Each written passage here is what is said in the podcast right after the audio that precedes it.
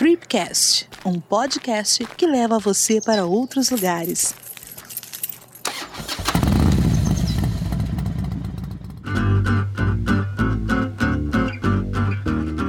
Fala pessoal, estamos começando mais um episódio do Tripcast. E hoje estou aqui com esse cara que tem uma história sensacional, Beto Ambrosio. E aí, Beto, tudo certo? Oi, Evandro, tudo bem? Obrigado pelo convite aí. O Beto, galera, ele tem uma história de viagem aí muito fora do padrão. O Beto viajou durante dois anos e oito meses para 17 países. Até aí você pode estar tá pensando, tá, beleza, legal. A única diferença aí é que o Beto fez isso de bike. Ele saiu do interior de são Paulo, começou a rodar por toda a América do Sul até o México e depois voltou para o Brasil. Então, Beto, conta um pouco mais aí dessa, dessa aventura que você fez. De onde surgiu essa ideia? Como é que você começou a, a investigar essa loucura aí de ficar um tempão rodando de bike pela América? Bom, a gente tem uns três anos aí para conversar. Galera, paciência esse podcast vai demorar uns três anos. É, bom, resumir essa história não é uma tarefa fácil, né? Tipo, e aí, como é que foi, né? não é fácil falar. Porque tem tanta coisa interessante, né, para ser contada. Por que que eu fui fazer isso? Como que foi, né, fazer isso no sentido é, físico? Como que foi fazer isso no sentido psicológico? Como que foi fazer isso no sentido humano, né? Ou seja, a receptividade das pessoas. Como que foi voltar para casa depois de tanto tempo? Enfim, é muita coisa, cara, que eu vivi, assim, que é um prazer imenso compartilhar compartilhar. Então, pô, como é que eu posso começar, né? Essa é, história? você, você é, já, já andava de bike, né? Você já tinha uma experiência aí, já, já tinha feito algumas viagens até, é, um pouco mais longas, assim, né?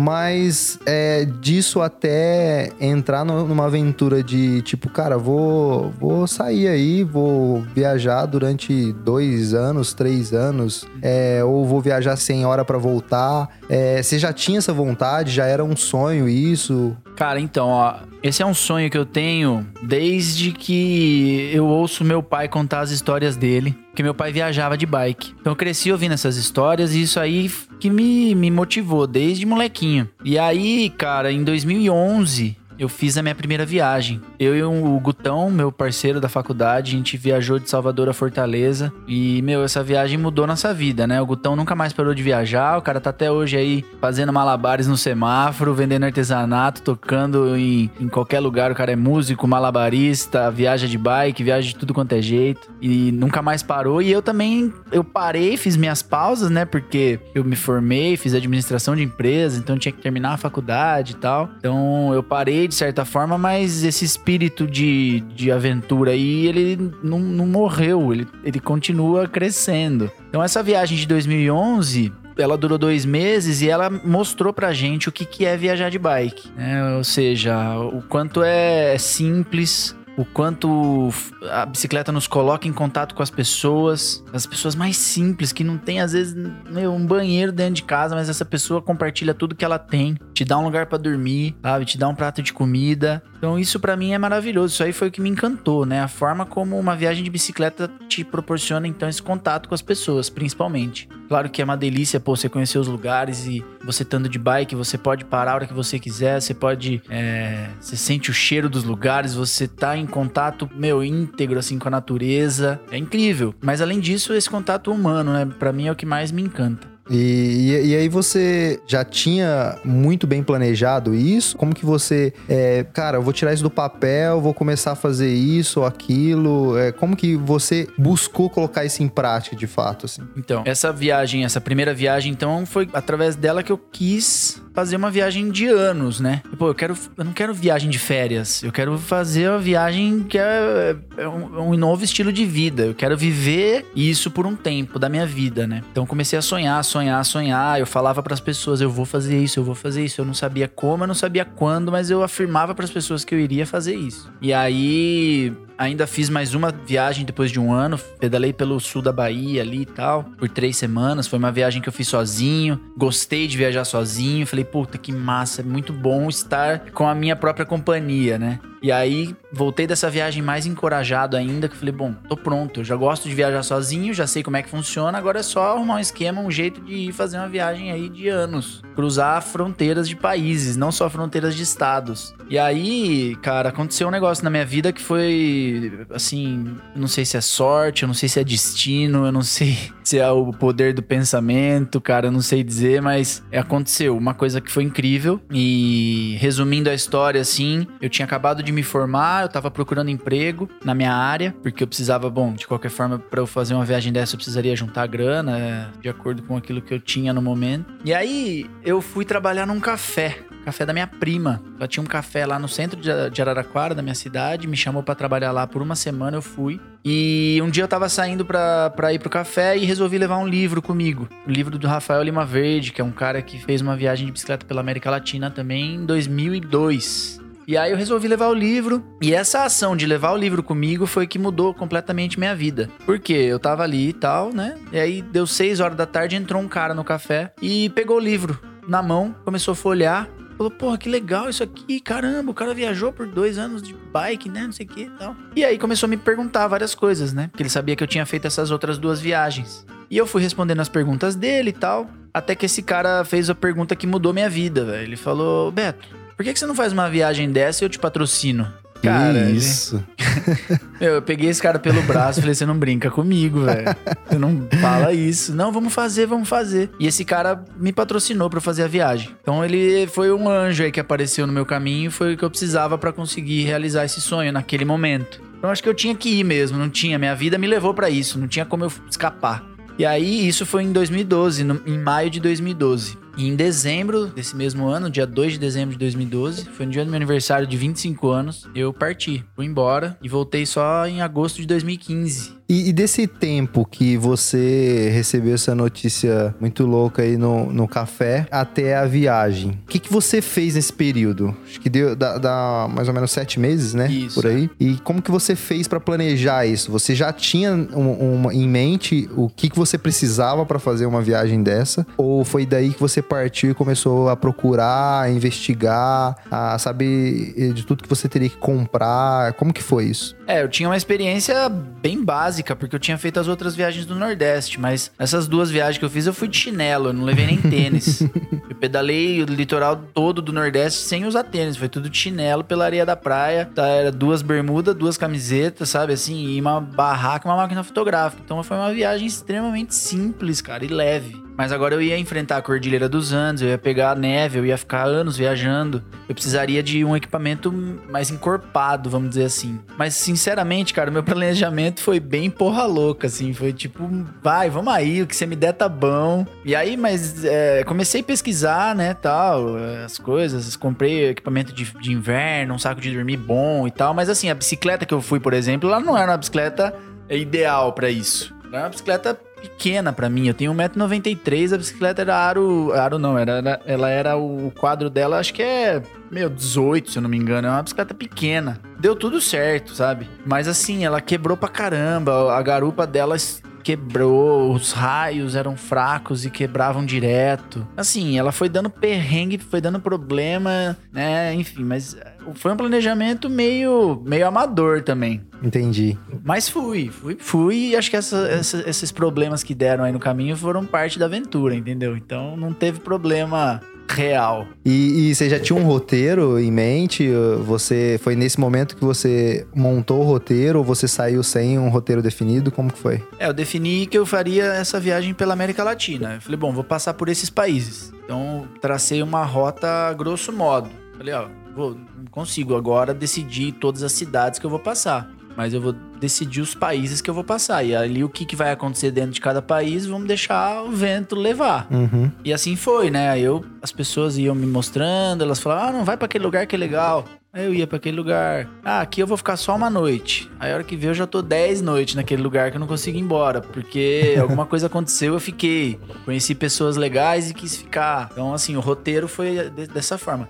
Eu penso que eu não deveria ter feito uma volta ao mundo, uma coisa maior, mas isso não precisa, isso aí é, é arrogância. Na verdade, eu, a volta à América Latina foi. Eu quis começar aqui em casa, sabe? Eu falei, bom, Sim. vamos começar explorando o, o meu continente pra depois conhecer o resto. Entendi. Aí então você saiu de Araraquara, né, que é a sua cidade, e, e aí começou a aventura. Você traçou uma, uma reta aí na sua vida e, e você já sabia qual a estrada que você ia pegar e até onde você ia chegar no primeiro país. É, o primeiro país foi, foi qual? Primeiro foi Uruguai. Uruguai. E aí, como que foi isso? Você chegou no Uruguai, você já tinha é, noção da- das estradas que você ia pegar, porque já é um país desconhecido. Você tinha um GPS, por exemplo, pra te apoiar. Como que era isso? Cara, não tinha GPS, eu tinha um computadorzinho que eu de vez em quando acessava a internet, só quando eu parava em algum lugar, tinha Wi-Fi, eu entrava na internet e dava uma olhada no mapa, assim, do, do Google Maps mesmo.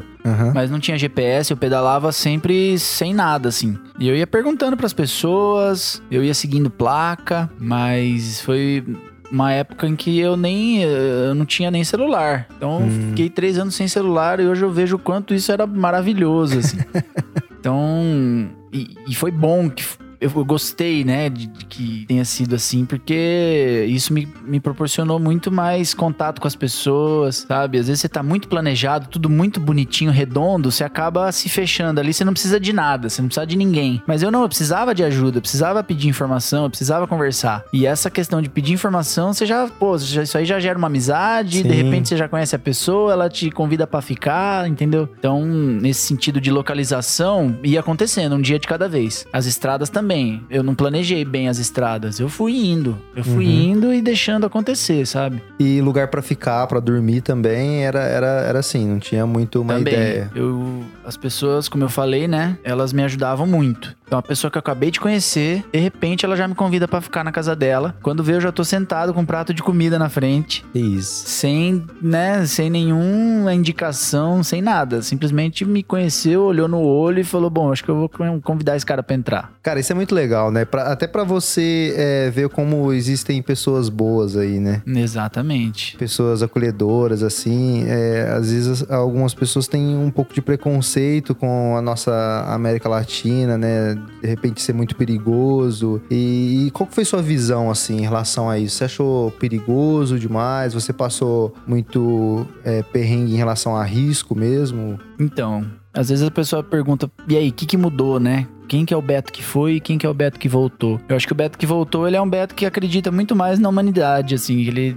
eu acredito que tem muito mais gente boa do que gente ruim. Essa viagem me trouxe essa fé nas pessoas, né? Tá aí o nome do livro que eu dei de fé latina, né? Por causa dessa fé que me guiou, dessa crença, né? da- na bondade das pessoas. Então acho que a, a gente é diferente na crença, na, na, na cultura, né? Mas eu acho que na essência a gente é tudo a mesma coisa e todo mundo tem um lado bom, né? Sim. Todo mundo tem um lado bom. E, e acho que a bicicleta me. Ela desperta esse lado nas pessoas. Pessoas te veem em cima de uma bicicleta, elas, elas se sensibilizam. E aí aflora o lado bom delas e elas querem te ajudar, muito mais do que qualquer outra coisa, sabe? Mais, muito mais do que pensar em te roubar e tal. Então, foi uma viagem, cara, que não aconteceu absolutamente nada de ruim, assim, nesse sentido, né? É, na verdade, me roubaram uma.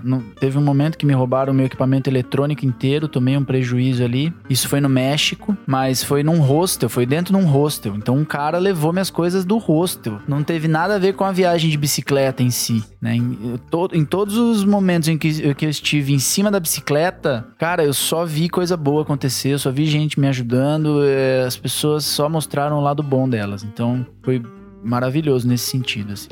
Legal, cara.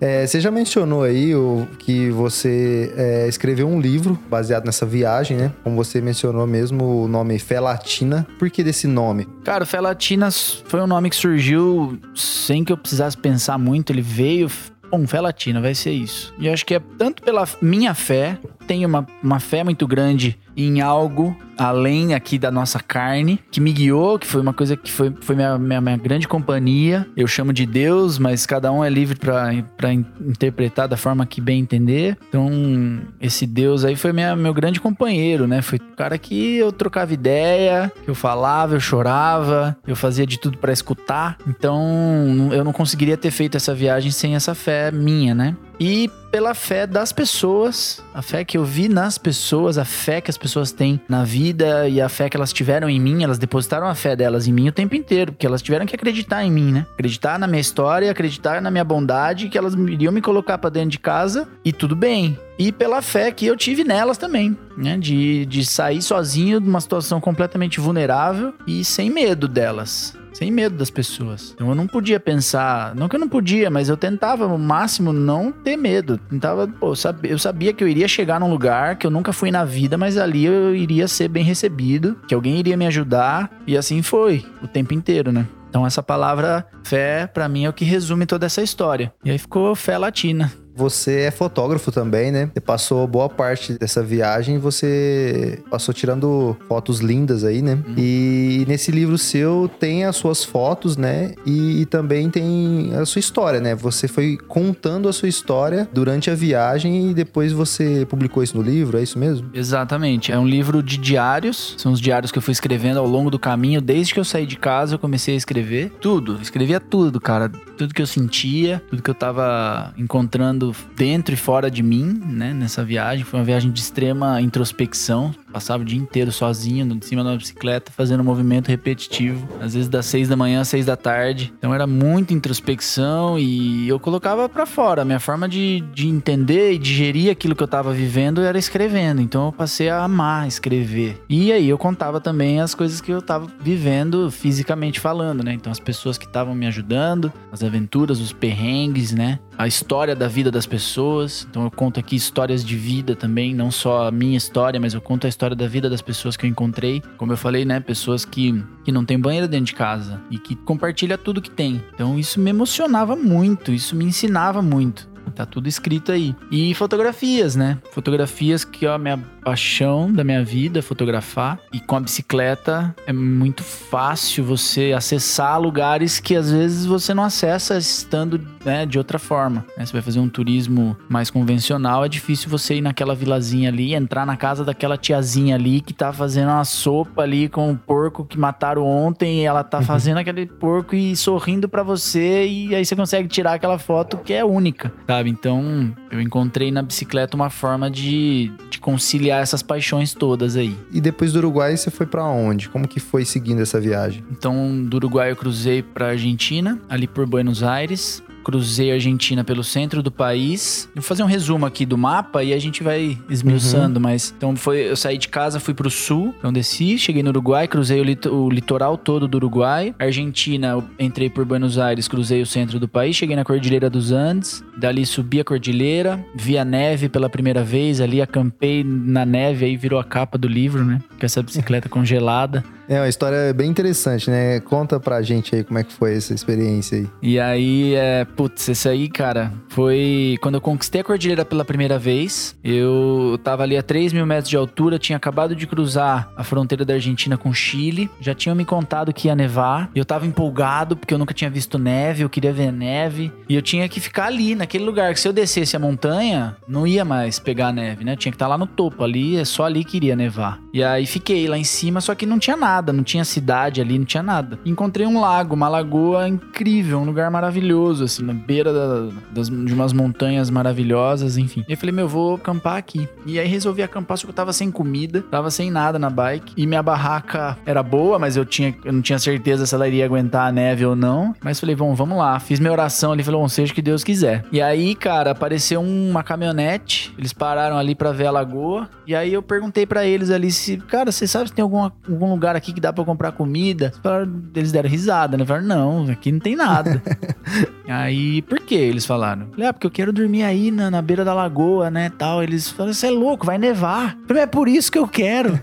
ah, você quer dormir aí? Então tá bom. Aí um deles abriu a mochila. Falei, então tó. Então aqui, ó. Me deu um pacote de macarrão, um pacote de, de atum, me deu ali uma lata de pêssego em conserva, um chocolate, não sei o quê. Pronto, agora você vai dormir aí. E aí os caras desceram ali na beira da lagoa comigo, me ajudaram a cozinhar o macarrão e tal, e foram embora. E aí fiquei ali sozinho. Falei, puta merda, e agora? Tô aqui, agora não tem mais jeito. E aí consegui dormir, 10 horas da noite eu dormi, e acordei no dia seguinte e o mundo inteiro tava branco ali, foi uma gritaria, aquela neve, meu, engolindo a barraca já. E esse foi o meu primeiro contato com a neve neve. E aí surgiu essa foto sensacional aí É. da, da sua bike toda coberta de neve, né? É, essa foto virou a capa do livro aí também, sem pensar muito. Falei, é essa foto, não tem outra. Animal. E você falou da cordilheira, cara, como que foi subir a cordilheira de bike, passar por tudo aquilo, por uma paisagem maravilhosa que é a Cordilheira dos Andes e o esforço disso, como que foi? Então, a cordilheira,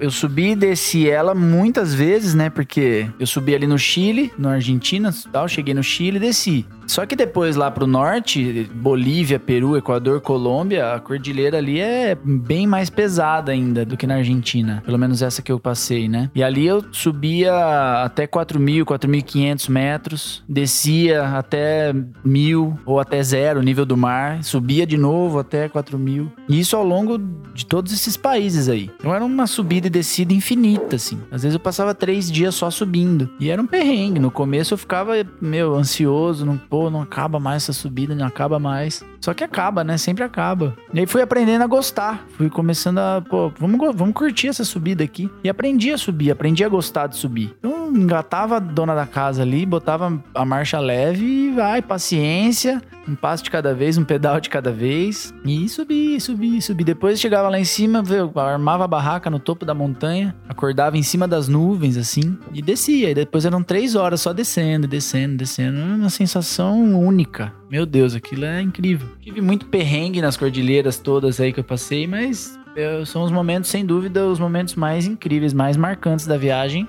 Foi isso que eu vivi nessas montanhas aí, cara. E aí você continuou subindo até o Atacama, né, no Chile. É, aí depois dessa, desse evento da neve, né? Desci, cheguei no Chile. Engraçado que no Chile eu acordei na neve e depois de dois dias, ou seja, no dia seguinte, eu já tava na praia com sol. Então eu cruzei o país inteiro em dois dias, da neve até a praia com sol, porque o Chile é uma tripinha, né? Sim. E é louco isso. Você pensa, pô, cruzei um país inteiro em dois dias de bicicleta, né? Tava lá na neve ontem, agora eu tô aqui em, em Valparaíso, né? Na praia. É, é muito louco. Daí subi, né? Comecei a rumar sempre pro norte. Agora vamos só norte até o México. E aí fui subindo, subindo, subindo. Cheguei ali no, no, no deserto do Atacama, que é um lugar que merece atenção também, que foi incrível.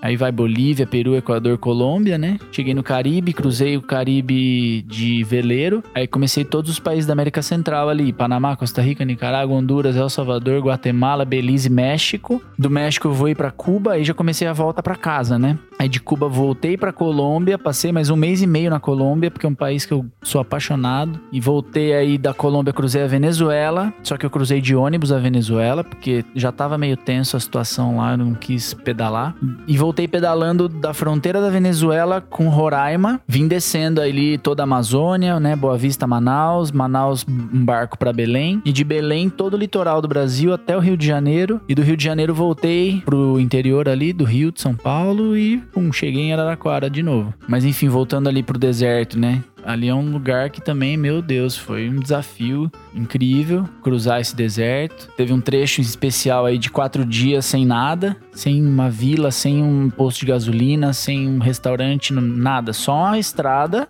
e o deserto. Né, entre uma cidade e outra aí eram 450, 450 quilômetros sem nada. E eu tinha que cruzar, não tinha jeito. E aí fui. Tava com frio na barriga, tava com medo, mas fui. Vambora, vai, tem que enfrentar. E aí me preparei com comida. Falei, bom, são 450 quilômetros, eu vou fazer em quatro dias e vambora. E aí organizei minha comida e tal e fui. Pedalavam 100, 120 quilômetros por dia. Quando acabava a água, eu erguia a garrafinha assim, ó. Eu nem parava de pedalar, eu simplesmente via que tava passando um carro, erguia a garrafinha, chacoalhava assim, o carro parava e já me dava água. Cara, você tá- não tinha, não tinha opção. Se esse cara não parasse, você tava ferrado. É, mas cara, eu sabia que ia parar porque ao longo de toda a viagem parou. Sempre parou. O carro sempre parou pra me dar água, sabe? Se não tinha uma casa pra pedir água, tinha um carro pra me dar, sabe? Era só erguer a garrafinha e aí dava água, dava um lanchinho, dava uma bolacha, oferecia carona. Eu falava, não, carona eu não quero, o resto eu aceito. Então, é dessa forma, né, que eu cruzei esses quatro dias aí.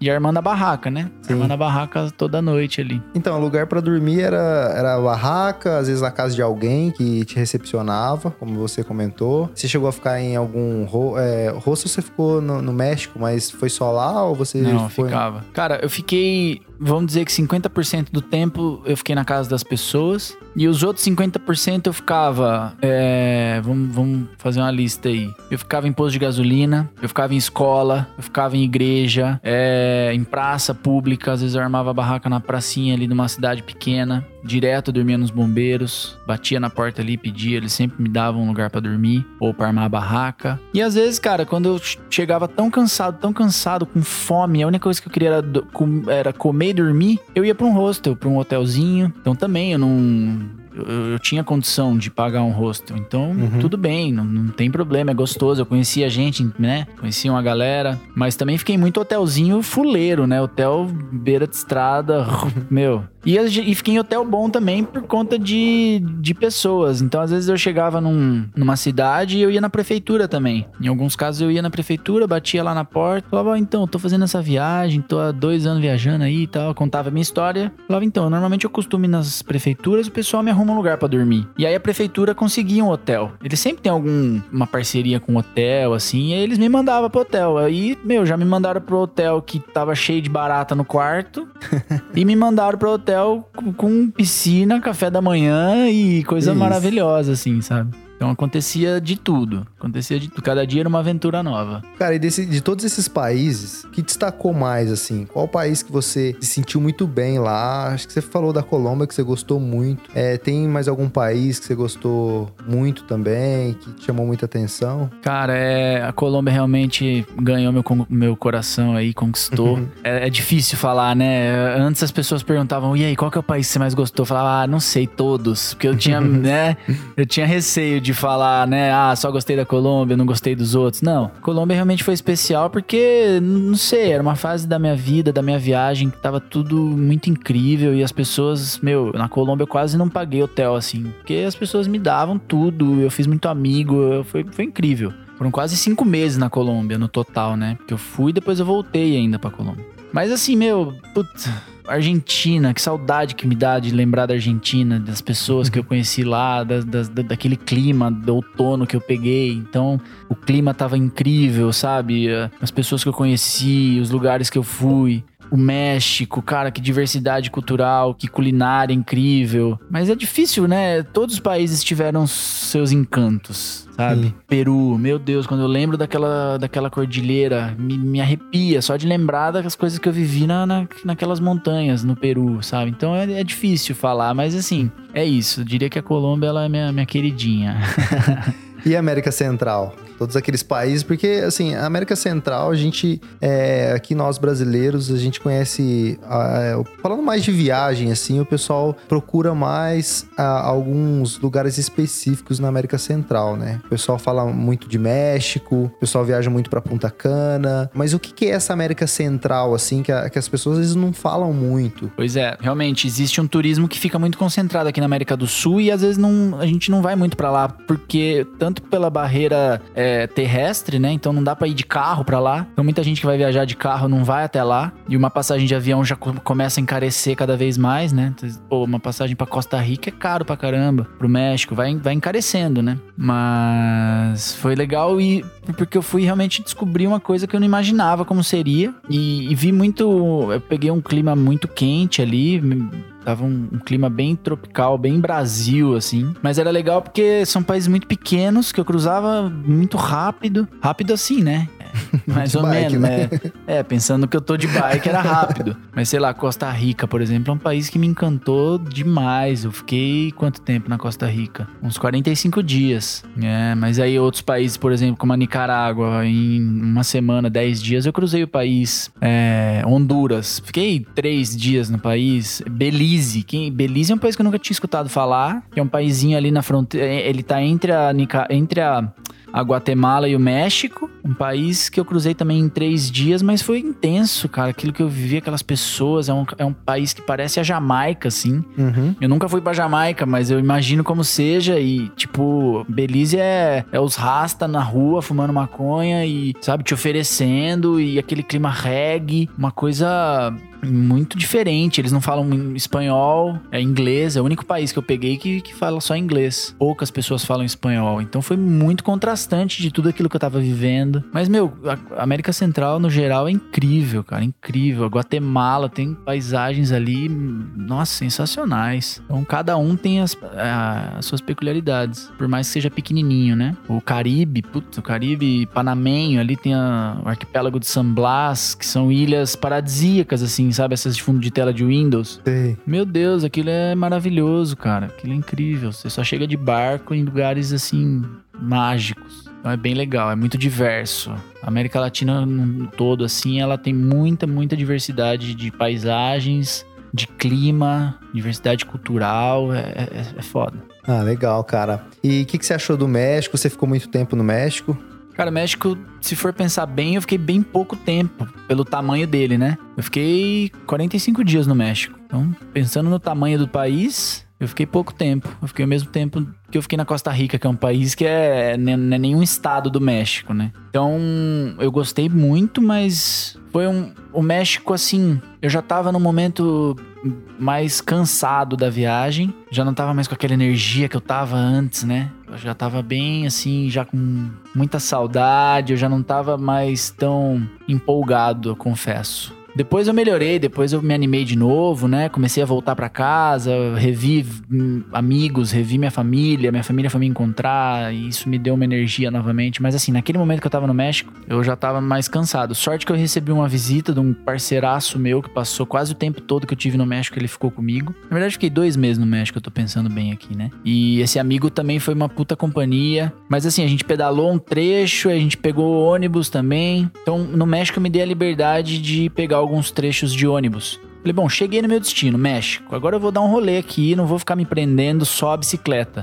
Porque tem lugares que eu quero conhecer e eles são muito longes. Então tudo bem, eu vou pedalar por aqui, depois eu pego um ônibus, vou até lá, pedalo por lá, sabe? Eu fiz esses trechos de ônibus para conhecer, para poder conhecer mais coisas, entendeu? Porque meu tempo era de certa forma limitado ali por conta do planejamento. Mas o México também, meu, quanta diversidade cultural e, e cultura incrível que eles têm passei bem ali. É um país incrível. É, você comentou agora, Beto, que você tava nesse momento do México, você já tava um pouco cansado, assim. É, não só nesse momento, mas durante a viagem toda, é, você pensou em desistir? E, e, se sim, em que momento que você pensou em, na, em desistir desse, dessa jornada? Não, cara, eu nunca pensei em desistir. Eu já sabia que não ia ser só alegria, né? Eu sabia que a viagem ia ter os perrengues e que eu ia cansar. E assim foi, cansei mesmo e tive meus dias tristes, meus dias cinzas. Tive, claro que eu tive, sabe? Mas o meu sonho é, era tão grande, assim, que eu,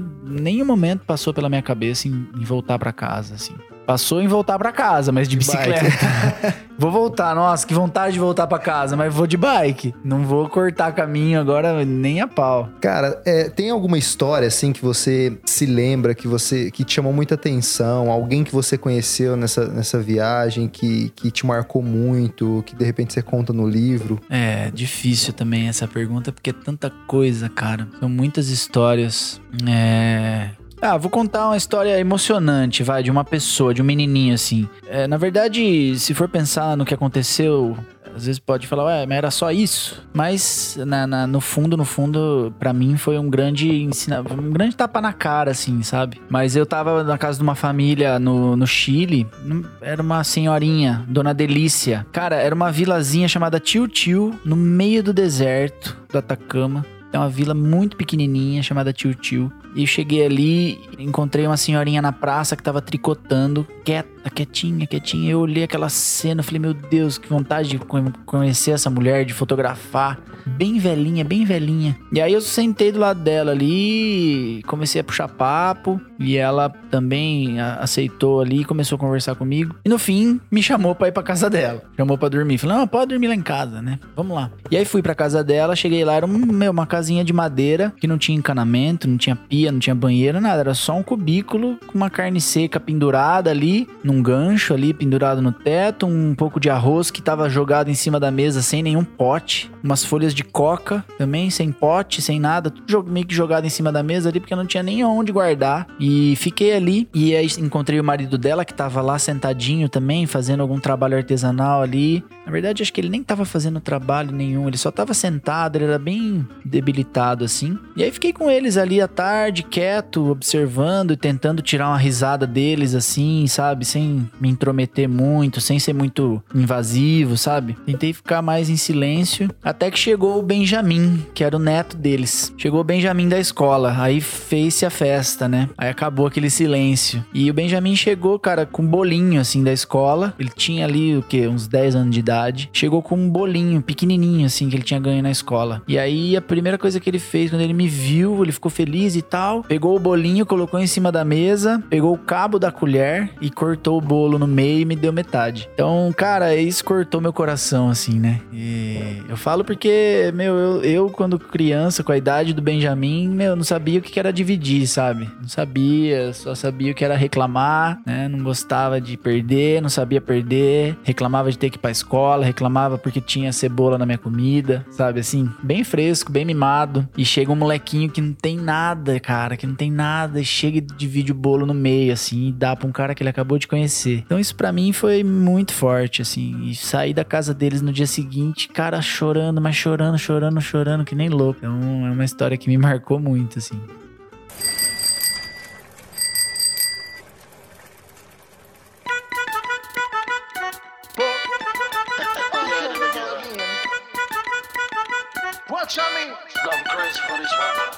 E assim, é, Beto, e que. Eu sei que é difícil isso, mas você deve ter aprendido muita coisa numa viagem dessa. Uma viagem grande, com tempo. Como você falou, ficava muito tempo sozinho, pensava muito na, na vida, conheceu histórias totalmente diferentes da nossa realidade. Cara, o que, que você aprendeu assim que você procura levar pra frente, assim, sabe? Mostrar para as pessoas, assim. O que mudou em mim nessa viagem, principalmente, foi foi essa internalização, né? Essa coisa de olhar para dentro. Então, como eu disse, foi inevitável nessa viagem que eu olhasse para dentro. Então, pedalando o dia inteiro, sozinho, sem conversar com ninguém. Claro que eu parava para conversar de vez em quando, pedia uma água tal, almoçava, mas enfim, era uma muito tempo de solidão, de solitude, né? E eu pensava, pensava na vida, olhava para dentro, tentava entender o que tava sentindo, o que, que eu tava vivendo. E eu comecei a entender a importância disso, né? De olhar para dentro. Porque a gente acaba que passa a vida inteira no piloto automático, fazendo um monte de coisa que às vezes não faz nenhum sentido pra gente e a gente tá fazendo. Não posso, não, não tô julgando, eu tô falando de como somos mesmo. Mas eu acho que esse olhar para dentro é o que gera uma consciência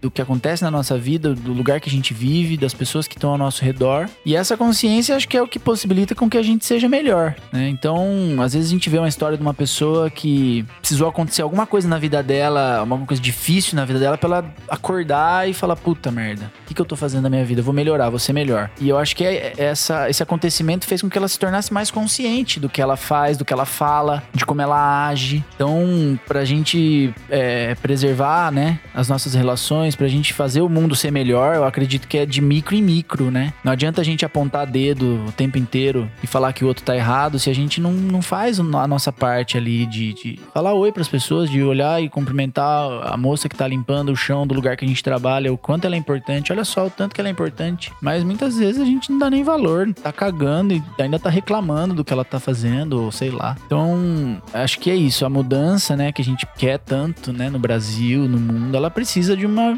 de uma ação menor aqui.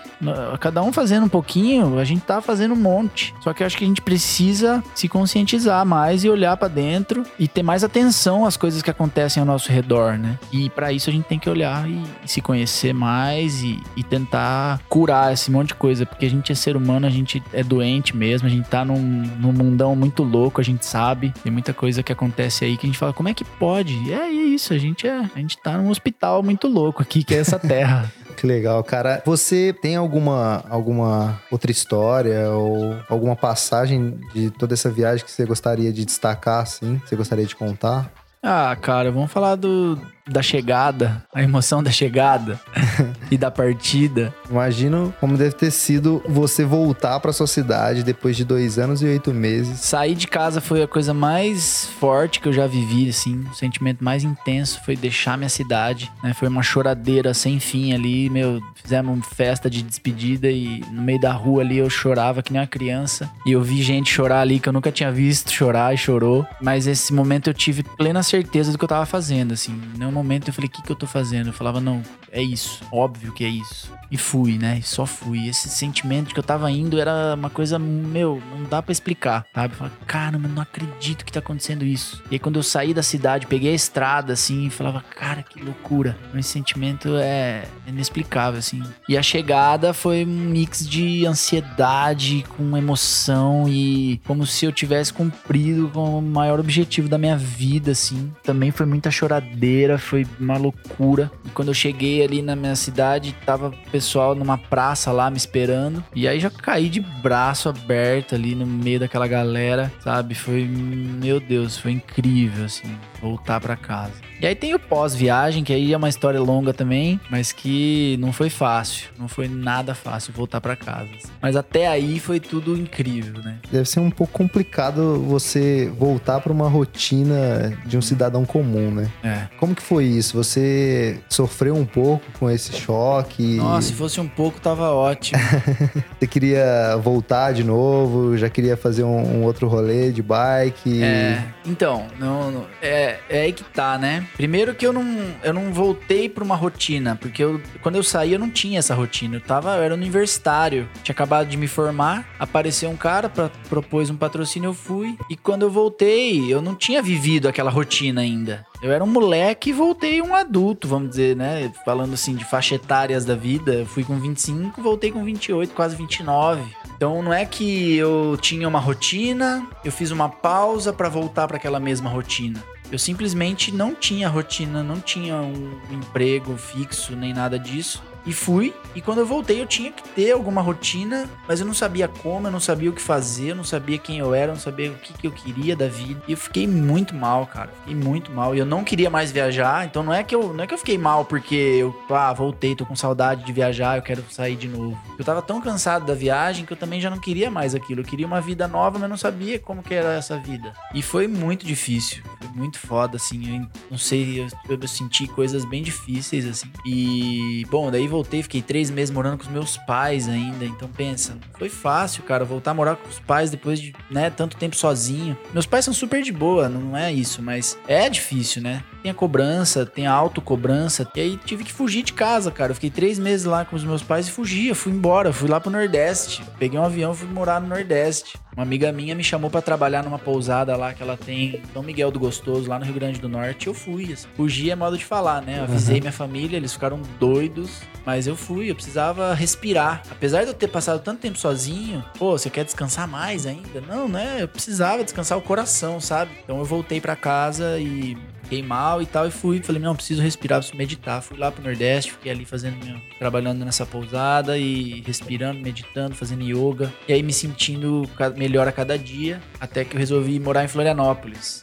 Aí saí lá do Nordeste, fui pra Florianópolis. Aí passei um ano e meio em Florianópolis. E aí tudo foi melhorando aos pouquinhos, né? É, tive uma vida bem simples, assim, nesse tempo. Bem simples. Principalmente, assim, financeiramente falando. Fui me virando. Vendi brigadeiro na rua, no semáforo. Vendia lanche natural na praia, sabe? Fui dando meus pulos, assim, pra sobreviver mesmo. Tinha uma renda mensal muito baixa. Pagava aluguel e fazia mercado, sabe? Mas isso me ensinou muito, cara. Eu tenho muito orgulho, assim, de tudo isso que eu vivi, porque as coisas foram ganhando cada vez mais valor, sabe? O dinheiro tem muito valor hoje, porque eu senti falta. né? Então, isso eu acho que é, é, é bom pro ar que eu, que eu tive que transpirar aí pra poder me manter. E aí fiquei esse um ano e meio em Floripa, me virando tal. E aí chegou o momento de lançar o livro. Depois de dois anos de viagem, falei, bom, agora o livro tá pronto, vou lançar, então vou pra São Paulo. E aí que eu vim pra São Paulo, lancei o livro, e aí as coisas começaram a se endireitar, né? Vamos dizer assim. Aí sim, o livro começou a me dar um sentido maior para as coisas. Eu comecei a. As portas foram se abrindo, né? Eu tive aí. Sigo dando palestras e, e vendendo esse livro, trabalho com fotografia. Então as coisas. Eu consigo hoje viver da viagem que eu fiz. Isso pra mim é uma alegria muito grande poder viver disso. Ah, conta um pouco mais disso. Você é palestrante hoje, então? Você conta um pouco da sua história numa palestra? Como que funciona? Eu faço essas palestras onde eu compartilho, né, as, as experiências que eu vivi, muitas que eu contei aqui hoje, mas trazendo sempre essa proposta aí de de da gente se conscientizar, uma proposta desse olhar para dentro. É, eu trago então a, as aventuras que eu vivi, mas eu vou fazendo paralelos disso com a nossa vida. Essa questão da, dos medos que a gente tem, a gente é ser humano, a gente tem medo mesmo. Questão de olhar para dentro, da meditação, é, as subidas que a gente tem que subir aí na vida, né? Assim como eu tive tanta subida na cordilheira, a gente tem que subir montanhas todos os dias da nossa vida e assim vai ser. Assim vai ser. A vida vai ter subida para sempre. Enquanto a gente tiver, pelo menos nessa vida aqui, é, é assim. Então eu tento trazer essa, esse espírito aí de união. Galera, tamo junto, vamos lá, vamos subir essa porra toda junto. Vamos fazer o que a gente puder para melhorar. Enfim, tem essa pegada motivacional, mas com um pouco de pé no chão, né? Eu digo que eu não vou. Nessas palestras eu não, eu não, eu não, eu não, eu não pretendo falar que tudo é possível, né? Que com o poder do pensamento a gente consegue tudo que a gente quer. Eu não, eu não tô viajando, eu não quero viajar muito, eu não quero falar de coisas que podem dar errado. Eu quero falar de coisas agora, da gente ser feliz com o que a gente tem agora, né? Numa vida simples. Ó, não simples no sentido que a gente não precisa ter coisas materiais, nada de simples assim de, tá, é o que tá acontecendo agora na minha vida, é isso. Beleza. Eu tenho que ficar feliz com o que eu tenho agora. Se eu tô desempregado é por algum outro motivo, eu não sei qual é esse motivo, mas eu não adianta agora sofrer. Vamos lá, um dia de cada vez. Isso sim é possível, isso é, é para agora, né? Isso é para hoje. Não é, ah, se eu pensar positivo, eu vou conquistar tudo. Isso é muito distante. Eu tô falando de agora, da gente ficar feliz agora com o que a gente tem, encarar. E é o que eu tive que viver nessa viagem, né? Eu tive que viver isso na viagem. Tive que viver um dia de cada vez, né? Encarar aquilo que eu tava passando para poder conquistar esse, esse objetivo, né? Entendi. E, e Beto, para alguém contratar a sua palestra, é, você tem um contato? Tenho meu contato, Beto Ambrosio, que pode ser via Instagram ou pelo e-mail betoambrosio.foto@gmail.com, mas em qualquer rede social, buscando por Beto Ambrosio ali, mandando uma mensagem, né, eu tô sempre atento. Você tem um próximo destino aí? Você tem algum outro plano de bike aí pelo mundo? Bom, então, como você sabe, hoje eu acordei com a minha companheira querida Tainá tendo contrações. que a nossa, nossa filha vai nascer a qualquer momento. Eu até duvidei se eu ia poder estar aqui hoje, porque ela tava com essa contração, mas era, não era nada demais. Era só um alarme falso. Mas enfim, a nossa próxima aventura é, é ter essa filha. nossa próxima aventura é, é cuidar dessa, desse ser que tá vindo aí com o maior amor do mundo que a gente puder, né? Mas uma coisa que a gente sabe é que a gente não quer continuar nessa vida louca de São Paulo agora. É, são Paulo tem muita coisa boa, é claro, a gente gosta daqui, mas a gente não quer essa vida de que, meu, vamos trabalhar o dia inteiro, deixar nossa filha numa creche e aí a gente volta à noite destruído e ainda tem que fazer tudo que tem que fazer para dormir mal e acordar no dia seguinte e aquilo de novo, de novo, de novo. A gente a gente quer, pelo menos nesses primeiros dois, três ou sei lá, quatro, cinco anos da nossa filha, a gente gostaria muito de, de ter um estilo de vida um pouco mais é, presente ali, uma forma de estar tá mais livre de, de, trabalho, assim. Cara, e assim, momento reflexão, assim, sobre é, viagem. É, o que, que significa para você viajar?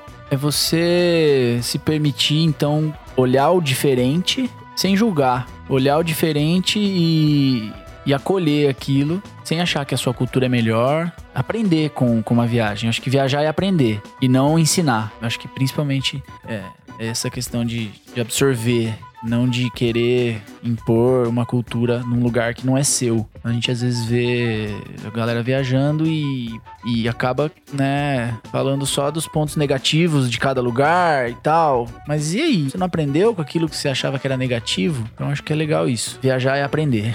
E assim, a última pergunta: se alguém tiver alguma ideia de fazer uma, uma viagem dessa como você fez, de passar por uma aventura parecida, que conselho você daria para essa pessoa? Cara, se a pessoa quiser fazer uma viagem assim, é, de bicicleta, né? Ou se não for de bike, né? Que seja uma aventura. V- vamos, vamos pensar que essa pergunta sua tá sendo assim: uma pessoa que quer viajar por um longo tempo, um período longo. Pode ser, pode É, ser. porque- Pode ser de bike, pode ser de carro, pode ser de É, porque avião. acho que as dicas mudam, né? Se você falar, "Ah, vou fazer uma viagem de 15 dias de bike. Então a gente vai falar mais de equipamento, porque é uma viagem que vai ser curta. Então a gente não tá falando de uma mudança de estilo de vida, né? Agora, ah, vou fazer uma viagem de anos, vai. Eu vou ficar dois anos viajando, vou dar uma volta ao mundo, vou de bike, eu vou de mochila, vou, sei lá, de motorhome. Aí a dica que eu daria é, é que a gente ouça esses medos que vão passar pela nossa cabeça, é óbvio. O medo do futuro, principalmente, né? O que, que eu vou fazer da minha vida depois que eu voltar dessa viagem, né? Isso vai acontecer, esse medo vai surgir, porque a gente é ser humano. Mas a gente tem que, se a gente realmente sente que a gente quer fazer isso, se é um desejo mesmo muito grande, a gente tem que deixar esse medo de lado e seguir essa, essa vontade. E não adianta é, achar que não vai ter medo. Simplesmente quando ele surgir, deixa ele falar sozinho. Quando chegar aquela pessoa e falar, pô, não, não faz isso, cara, você é louco, você vai ficar perdido aí, você não vai saber o que fazer da vida depois. Tá, você tem que deixar essa pessoa falar sozinha também. não pode dar muito ouvido pra, pro, pros medos das pessoas também, né? Já não basta o nosso medo, tem que ouvir o medo dos outros ainda. Puta, aí dá trabalho demais, né? Então acho que a gente tem que se encorajar. E se preparar, né? Na medida do possível. Quem quiser fazer uma viagem bonitinha, redondinha, buscar o que conseguir de informação e tal. E quem quiser ir que nem eu fui, vai, que vai dar certo também. Planejamento, ele, ele é importante, mas às vezes uma aventura pode ir fluindo assim. As coisas vão acontecendo ao longo do caminho. Eu fui com patrocínio, mas ele durou até a metade da viagem. Só um- uma curiosidade, né? Porque às vezes a pessoa fala, pô, mas o moleque aí arrumou patrocínio, né? Um cara branco, heterosse- heterossexual e tem todas as condições favoráveis, né? E, pô, que fácil fazer. Eu, eu sei que a gente é. É um assunto delicado, eu sei, mas eu sei que, isso facilitou minha vida, né? Mas esse patrocínio, enfim, ele durou até a metade da viagem e depois eu segui por conta, né? Fiz um, um crowdfunding, né? Fiz um, um catarse. Depois eu fui roubado e aí eu fiz um, um- uma lojinha ambulante de fotografias aí pra seguir viagem. Mas enfim, não tô falando isso pra me, me engrandecer, mas só pra mostrar que é possível. Você não precisa necessariamente de um patrocínio, você não precisa necessariamente ter juntado uma fortuna pra poder fazer uma viagem. As coisas podem acontecer de outras formas, né? Através de um crowdfunding, através né, de produtos que você pode vender no caminho. Eu vendi muita fotografia no caminho, as pessoas faziam questão de ajudar, isso é muito legal. Então é possível de várias formas, várias e várias e várias. Legal, cara. Betão, muito obrigado, cara, por esse, por esse tempo seu aqui. Foi, Eu que agradeço. Foi sensacional, uma história muito legal mesmo. É, eu vou sortear um livro seu aqui no, Boa. no, no comentário aqui do podcast. Então, você ouvinte, é, vou deixar as instruções aí para esse sorteio. Acho que vale a pena se inscrever lá para participar. É um livro bem legal, bem interessante. Tem imagens lindas. É, acho que vale muito a pena acessar o, o- o site aí do Beto Ambrosio. O Instagram dele tem fotos sensacionais lá. É um Instagram muito bonito mesmo, por fotos bem legais que ele tirou durante a viagem. E é isso. Valeu, Betão, então. Muito Valeu, obrigado, Evandro. cara. Pessoal, sigam o Tripcast no Instagram, Facebook. Estamos aí em todas as redes sociais. No tripcast.com.br você encontra também eh, todas as plataformas aí para ouvir o Tripcast. Muito obrigado. Valeu, até a próxima. Tchau, tchau.